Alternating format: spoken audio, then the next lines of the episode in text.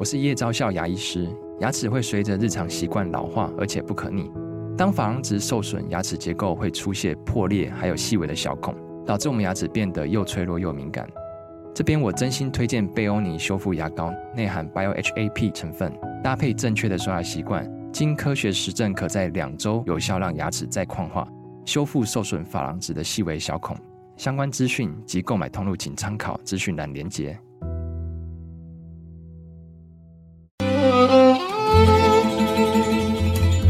每一段关系都是一门功课，每一次经历都是生命的滋养。世界上最重要的东西，往往用眼睛是看不见的。One two three four。那我们就用听的吧。今夜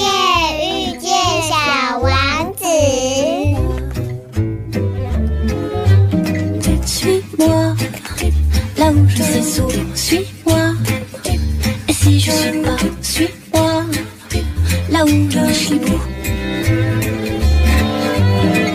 Suis-moi, on y est presque, suis-moi, là où rien ne presse, suis-moi.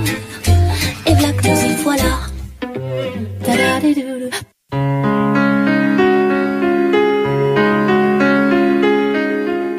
欢迎收听《今夜遇见小王子》，周六晚上八点，周日晚上九点，阿光会准时在 FM 九九点一大千电台与你相遇哦。在上周呢，我们的节目中呢，邀请到了郭慧娟老师，她带来了这个死亡咖啡馆的这个活动桌游哦。那我呢，在访问完慧娟老师之后啊，我就回家也一直在想相关的问题哦。我在想说。我们会不会都受到这个儒家有一句话呀，叫做“未知生啊，焉知死”这句话的影响？然后我们就很去脉络化的呢，将死亡这件事情就避而不谈哦。但这其实是比较形而上的在谈“未知生焉知死”哦。其实，在同样是儒家。他也告诉我们所谓的慎终追远有没有？所以呢，这个慎终追远呢，当它变成形而下要被执行的这一个事情的时候啊，我们的民间其实还蛮有活力的哦。就是民间透过这个习俗啊，包括轮回转世的概念啊，然后我们的这个从死亡这一天开始哦，那死亡的概念就变成往生了啊，不然就叫做贵心物哦，它好像就不叫做死亡啊。那这个词汇啊，从死亡开始呢，它就有好多好多的所谓的慎终追远了，就是那那奏起、弯起、对你、嘎罗、阿哥奏基等等的哦。有些丧葬礼有长达一年，甚至于三年之久哦。所以呢，我们一面哲学思考上面在探讨生死的时候呢，受儒家的影响，谈未知生焉知死。可是我们民间的活力呢，却要我们慎重追远哦。那在上个礼拜，我们访问慧娟老师，在节目的最后呢，我们有谈到一件事哦，就是说，其实所谓的丧葬礼这过程呢，有两种结果。一种结果呢，就是透过这丧葬礼呢，整个家族呢会越来越聚哦。照理讲是应该是这样的设计哦，因为早期的婚礼跟这一个丧礼啊。背后其实，在讨论的是财产跟劳动力，你知道吗？尤其在农牧社会的时候，你这个劳动力能够再生产这件事情啊，是婚礼跟丧葬仪式里头非常重要的一个关键哦。那所以呢，呃，为了让家庭能够聚，所以呢，许多的丧葬礼仪就会因此而设计哦。可是呢，现在与时俱进嘛，现在已经是工商社会了，就是说有些丧葬礼仪其实已经不符合现代社会所需要哦。所以呢，今天的这个疗愈大来宾阿光呢，持续的为大家邀请到这个慧君老师来到我们的节目中哦。尤其他跟台湾的三万多人谈论过生死哦，所以我相信他对于生死大事一定很通透哦。那每个人在面对死亡的时候啊，有时候都是为了不要让自己有遗憾哦。那每个人有时候都会在心里头刻下一个名字哦，那个名字都放在心里非常深的深处哦。所以呢，我们就马上来邀请今天的大来宾哦，郭慧娟老师，我们要来谈谈丧葬礼仪如何与时俱进。慢点，慢点，慢点，让灵魂跟上我们的脚步。欢迎疗愈大来宾。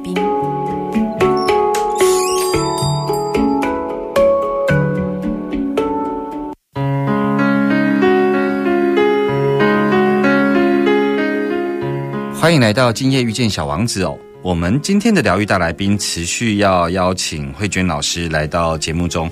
Hello，慧娟老师。阿光好，各位听众朋友，大家好。是慧娟老师，在上个礼拜我们在节目的最后有谈到说，其实丧葬礼仪啊，呃，在以往的设计上面，其实是透过了这个礼仪，表达了我们对于亡者的思念，然后对于长辈的思念。但这个过程中，照理讲要更加和万事兴哦，但是也因为有一些呃不与时俱进的一些做法，所以导致于现在有一些呃丧葬礼仪啊，其实在进行的过程中，反而会没有办法凝聚这个向心力哦。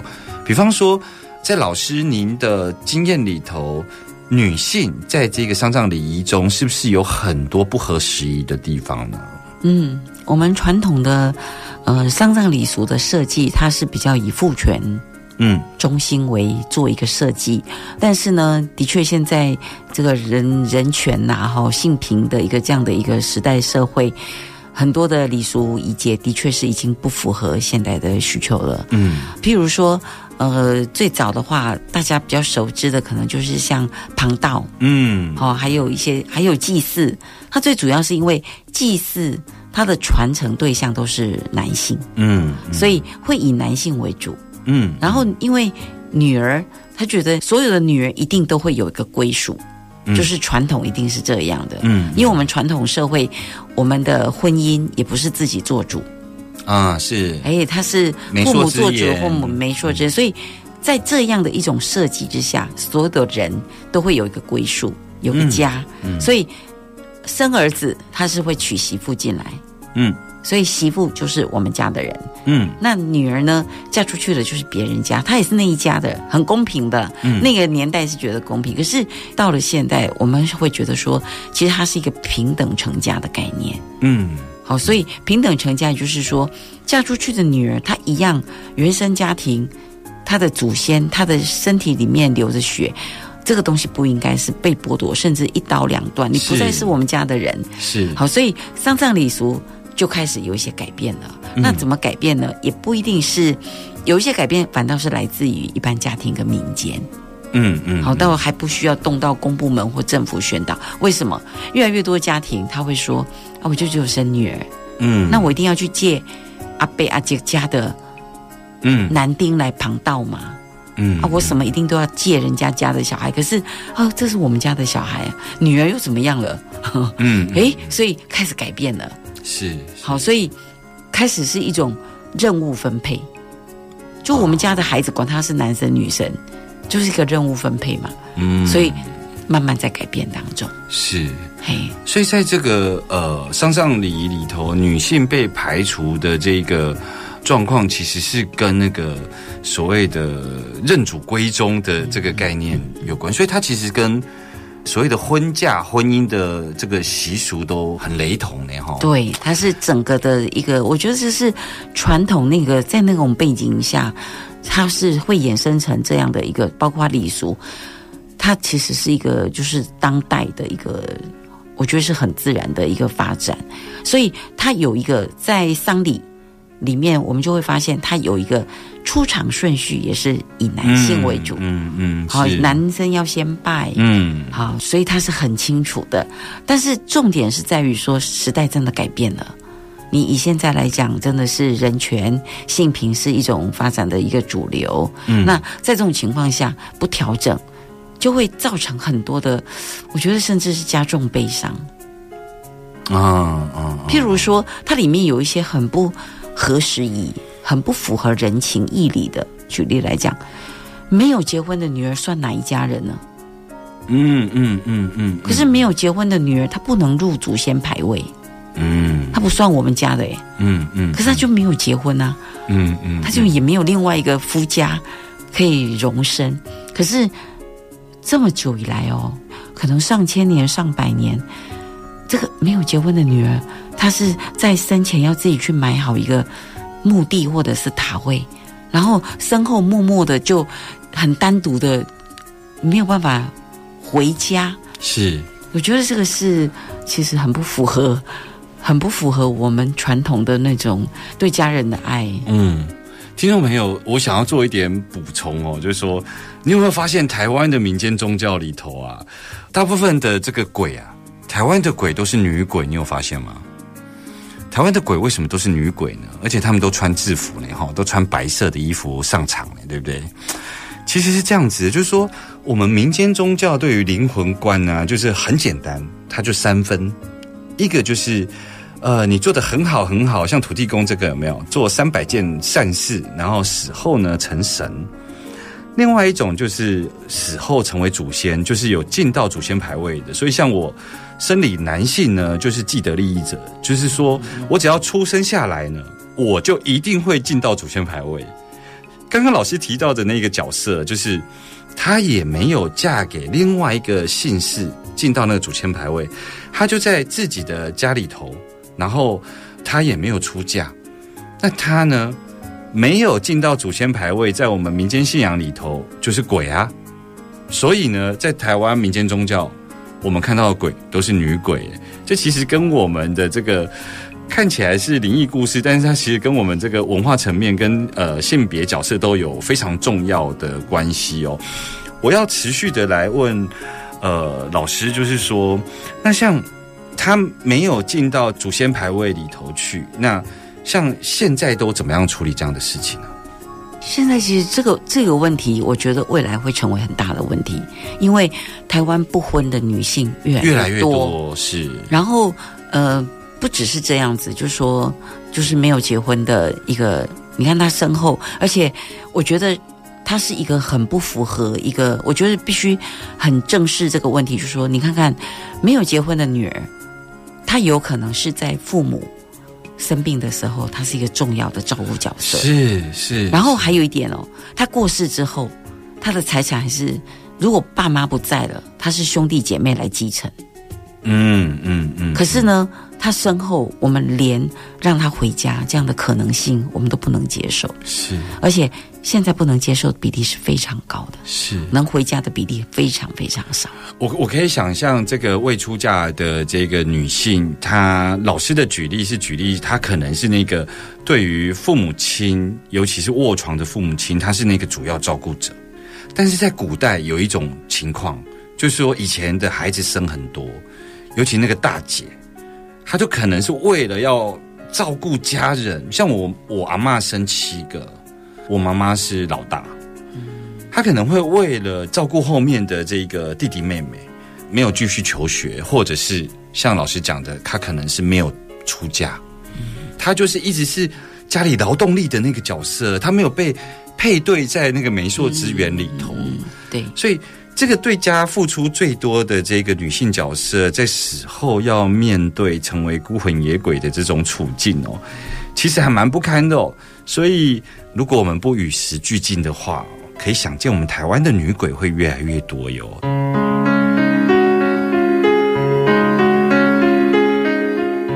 欢迎继续回来疗愈大来宾单元哦。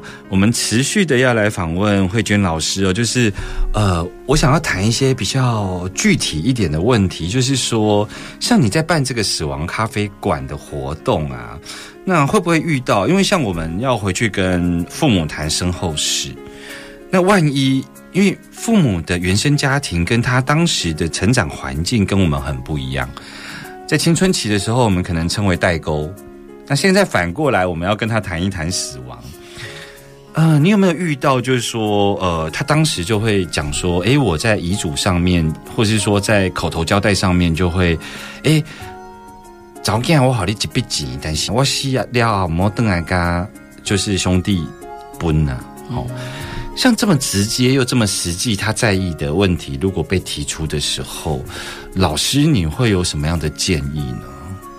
嗯，就我们来讲，我们其实长期是一直在做一个教育，就是呃，不管是财产也好，不管是祭祀也好，就是性别平等。嗯好，其实也就是说，其实儿子跟女儿他在各种的一个权利跟那个其实是要平等的。嗯但是的确在食物上有一些的长辈，他真的还是受传统的一个根深蒂固。那么如果是这样的话，我们就会提醒他，最起码特留份要做一个保留。特留份，嗯，其实，在财产的这个部分里面哦，它牵扯的面向非常广。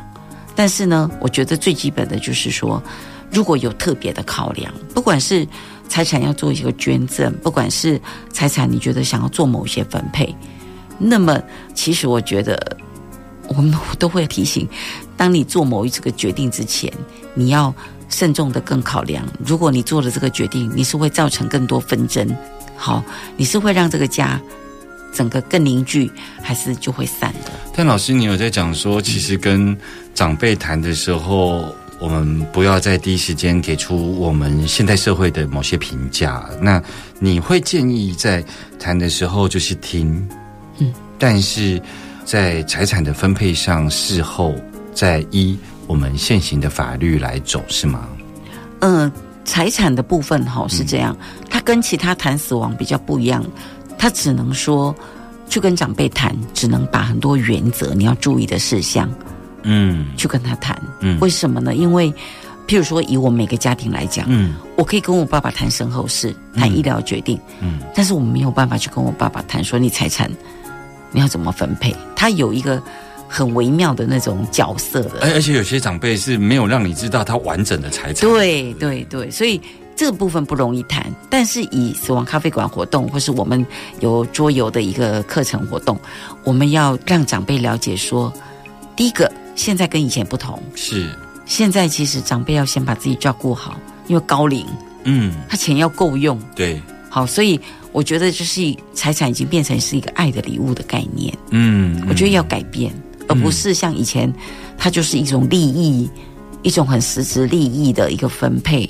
那么，但是呢，我们可以去提醒跟那个，就是说，财产的确很敏感，因为它牵扯到钱，还有有时候事先去跟子女先谈遗产，可能也会有一些问题，嗯嗯。因为先分配完了，或是先告知我会怎么分配，嗯。一旦它不是那么公平，是，的时候，可能子女他就会可能情感可能就会破裂，甚至于他会有很多抱怨，嗯，他会觉得你不公平。是，所以其实现在跟以前不一样了，我们可能不太适合是预先把我们的财产跟家人去做一个那么清楚的，因为还是要先以自己照顾自己为主。是，好，因为现在的长辈也有个觉得说我可以靠自己，尽量也不要去麻烦孩子。嗯那再来就是财产的分配的部分，我们会一直强调的是，第一个就是男女平等，儿子女儿都有。嗯好，那第二个就是如果有特别的一个那个，就是特留份一定要去做一个保留。嗯。那特留份法律是都有一定规定。是我其实呃想跟老师分享一件事情，就是说我作为一个生理男性，然后呃又是长子，吼、我在这个过程中其实有一些感受跟觉察啦，就是说，嗯，我其实，在内心已经知道说，诶，在长辈过往之后，我会分四等份，就是按照法律公平的分四等份。我也告知我姐妹，但这个部分呢、我我想要做这个分享的原因，是因为听众朋友可能都会遇到，就是说，一方面我也想呼吁女性朋友，就是说，作为一个女儿，作为一个女性所受的伤，好、但是她的攻击对象不见得是她的兄弟，就是那个伤并不是兄弟造成的，我们生出来就是就是既得利益者，对，那如果我们真的要一起走向所谓的性别平等，好，因为我知道那个伤，尤其在整个丧葬礼仪里头，女性一直被排除，那会不断的掀起那个伤，尤其谈到了这一个遗嘱的分配哦。那我为什么会这样讲？是我比较好，我呢是大学之后我就找我姐姐谈，但我不谈遗嘱，我谈什么呢？就是原来在同一个家庭里头啊，遇到的、看到的事情是很不一样的。我举个例子，就是啊，我小时候啊，拢给我阿公给我几口公啊，一元阿公，就是我呢都会跑过去跟他讲说，阿公阿公买几口，那我阿公就会从这个裤袋里头拎几口好玩，然后我就会跑到隔壁的那个干妈店买东西吃，这是我的经验。那我长大之后跟我姐姐聊，发现不一样。我姐姐说：“对啊，因为像我就会感觉到我金孙嘛，我让听。我姐姐说，就告诉我说，你知道吗？那个后面的情况是，她也在后面跑过去，阿公阿公我被几扣，阿公就把他挥开来。所以他的经验是被拒绝的。那我的经验是我要都要得到，所以我姐姐就会说，每次她要吃什么东西，她说：哎，可以给阿公偷几扣，让去变物件。就变成是，但是我在那个成长过程中，我没有感受过我姐姐的那个相对剥夺感。后来我就跟她聊得很深嘛，我就说：啊，你功课很好，每次像现在快过年，这个要大扫除，你都不用大扫除，你都免责呢，啊，我都要大扫除呢。对，所以同样在那个家庭里头，我们的经验不一样。那像他有这个被拒绝的，他就是会在于。长辈分遗产的时候，他那个部分的痛会再一次被翻开来。我就是那个家里头不被喜欢的对象。那这也是我要提醒女性朋友，也是提醒男性朋友，就是说，如果这个丧葬礼仪我们要做到公平，然后我们真的也希望透过这个丧葬礼仪能够越来越聚合。我觉得要有这个机会，因为即便是同一个家庭，我们的经验过的事情也不一样。嗯，那当他们的伤被翻开的时候，我们就多承担一些。可是有时候他们那个伤真的是很深呢。嗯，我看他们的那个愤怒，有时候我我在处理后事的时候，我有时候会不耐烦，会觉得哦，卖过欢呐，好不？但是有时候想到说，他就是如此的痛，才会才会如此。这也是为什么今天会想要邀请老师来跟我们谈一谈，透过丧葬礼仪来看这个女性。在这个礼仪过程中的角色哦，那我紧接着想要问一下老师，就是像这个遗物啊，遗物的整理啊，你在死亡咖啡馆的带领，还有就是呃，您的经验里头，因为你一直给我们一个很不一样的概念，像刚刚在讲这个遗产的分配的时候，你要我们去看这是爱的礼物，从这个角度来看，那整理。遗物这件事情呢，在你的经验里头，它又是一个什么样的一回事呢？我觉得遗物对华人或是对台湾民众来讲，它是一个很害怕，嗯，然后再来就是那堆东西要怎么整理，然后很多东西他会感觉是一种，呃，某些时候它是一个又怕又爱的东西，但是处理上一直都有很多的困难，然后也因为这样，有时候反倒是。不知道该怎么去处理那些，譬如说，可能是先人留下来的秋波集，嗯，这个怎么处理？亲人的遗像怎么处理？好，好，然后有很多的衣服的衣服该怎么处理？嗯，可是其实哈，就我们的课程里面，我们其实会教大家，第一个就是说，呃，我们现在可以养成习惯去做一件事，叫做生前断舍离。嗯，生前断舍离就是说，其实如果我们跟家里的人，就是现在独居长辈很多，那他没有跟孩子住一起。其实未来我们所有的东西，孩子有可能就是全部丢掉。嗯，除了有价嗯的的物品，其他全部是丢掉的。嗯，可是丢掉的这些东西，我觉得其实很可惜。为什么呢？因为呃，遗物来讲，它其实它是很丰富的宝藏。嗯，因为你可以从那个过程里面，慢慢的去了解我们可能不知道他生前的生活的轨迹。嗯嗯，好，然后再来就是他对我们的爱，他对生命的价值，他的存在意义，可能都在那些东西里面。嗯，好，所以家人如果可以的话，在一段时间之后，所有的家人聚在一起，开始慢慢去整理他。其实可以带我们走出丧亲的悲伤，嗯，然后再来是你会发现另外一面的家人，你会觉得哇，我们不晓得的他的另一面，全部在遗物里面呈现。是是是。那其实整理遗物是这样的，可以尽情的去哭，可是呢，这个过程里面也可以尽情的笑，嗯，一定会有。感动的东西。是那么家人这个时候，他又会像在办丧事一样，家人的凝聚力又出来了。嗯，我我非常认同老师讲这段话，因为我就是那个蒙福之人呢，就是备受祝福之人，因为我就是那个妈妈过世之后，我自己亲身一件一件的去把妈妈的遗物做整理。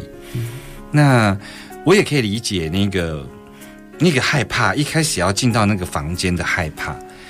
那个害怕，嗯，当然阿光是一个相对对能量比较敏感的。我知道说那个房间里头有太多来自于母亲的这个能量残留，因为他太多他在意的事情，他才会藏起来嘛，哈。所以那里头有很多母亲的能量残留，那他会共振出来的那一份害怕是什么呢？是有时候我们没有准备好的时候，我们面对死亡，往往跑上来的都是自责。当我们是自责的时候，我们看着那一个房间的门，我们会感觉到害怕，好像因为我们少做了什么事情，所以才让这件事情发生。那在这样的交互影响之下呢，很多人就不太敢去整理遗物。那老师刚刚的鼓励很好，像像我自己去整理遗物，才发现说，哦，原来妈妈是这样在想念我的。我每年给他的这个红包，除夕红包，我后来发现里头没有钱，但是他就是把红包袋一年一年按照年份的收起来，我就可以想到说，以前打电话回家的时候，我第一句话就是妈，我妈妈就会说哦，我听到你安尼叫就好，我就希望登去家以前细汉的时阵，虽然生活较艰苦，但是我听你安尼叫，我感觉哦，你也卖大还唔知我好咧。那时候我就不了解啊，嗯，不要长大有多好。可是我在整理妈妈的遗物的时候，我才发现说，她连我这个满月穿的衣服都留着，我才知道说，原来妈妈一个人在这个空间是这样子在思念我的。那也有机会去理解哦，原来妈妈有她我还没有经验到的面相。嗯，所以我觉得老师刚刚其实呃跟我们分享了好棒的这个过程哦，不止指出问题，也带我们用一个不一样的观念来看这个丧葬礼仪哦。回来之后，我们要聊更多有关于与时俱进的丧葬礼仪。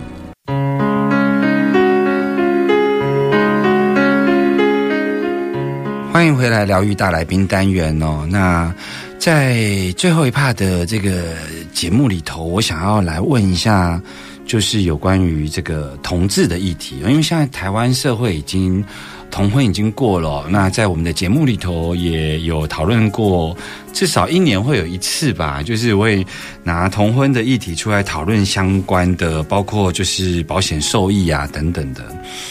那现在同婚过了，那当然在就会遇到了包括长照的问题啊、丧葬礼仪的问题啊。那不晓得说老师在这个死亡咖啡馆里头是否有谈到相关的这样的议题？因为我自己有一对朋友，他们结婚了，然后呢，双方家长也都祝福，可是呢，在后来他有长辈过世的情况下。他们不知道怎么写这个副文，因为我们副文上面有一些称谓嘛，比方说呃孝子啊、孝媳啊等等的。那在老师您的经验里头，因为副文并不是说我们好像在争取一个好像同志权利上的那个称谓的露出，其实它背后有实质的权益关系啊。因为像我们去请商假呀，或者是说商假的相关补助，其实都要附上副文。那副文必须要去同步呈现你在这个家庭里头的相对关系哦。那老师的经验里头，怎么样来与时俱进来解决这样的问题呢？嗯，其实我觉得这个部分也是蛮重要，因为我们觉得，呃，真的是同婚通过之后，其实殡葬业他们对于这个怎么样的去撰写这个，他们其实也非常关注，因为一旦碰到了，还真不知道该怎么去做撰写。是好，那我自己本身其实在这个部分呢，我也提供蛮多的一个建议。嗯，像我觉得要真正做到一个性别平等的副文本身，其实也不止同志哦，他可能在女性的部分，嗯它也是有性别平等的问题。嗯嗯，好，嗯简单的讲，最早以前其实对于这个没有过世的太太，都会用未亡人。对，哦，这个是非常不尊重。现在已经没有人用了，所以未亡人是指还没死的人。嗯，然后我想这是一个啊，第二个是什么呢？各位有没有发现说，讣文我们传统讣文，第一个一定是孝男，绝对没有孝女。对，哎，这个也是你看出场顺序。嗯，好，但是现在呢，现在很多的业者，谁主丧就把谁写前面，他就是突破了，就是女儿出钱，女儿筹办丧礼，就是把女儿写前面呐、这样子哦，现在已经开始改变啦。哎呀，好，然后再来一个就是说，其实性别要真正去平等，嗯，还有一个很好的写法，是，就是孝子女把它排一起。其实我们传统父文有他很有智慧的地方，就是他把那个家族的关系是弄得很清楚。对，好，但是我们如果要解决性别，男生女生一定要这样分开吗？嗯啊，比如说我们家我是老大，我下面两个弟弟。如果我很清楚，我们在我爸爸过世之后的父文就写孝子女，第一个就是我嘛，嗯啊，我弟弟就排在后面，他是一个出生序啊，是是是，哎，这个也没有违违反那种伦理或是没有啊。是。好，那我们的另一半就在旁边嘛，所以姻亲关系也很清楚，也没有不清楚啊。呃嫁的或是哎娶的都可以啊。哦嗯，好，所以举例来讲，那孝子女嘛，然后我的我们的旁边就是我们的另一半嘛，嗯嗯。孝媳婿，嗯嗯嗯嗯嗯，媳妇跟女婿，哎，孝媳婿，那孝子女跟孝媳婿就变成一个统称，一个名词而已，嗯嗯。就是啊，他是孩子，孩子的另一半，所以传统上如果是传统的父文，就会是孝男先，哎，然后然后再来是孝媳，然后再哦孝女，嗯嗯哎，对不对？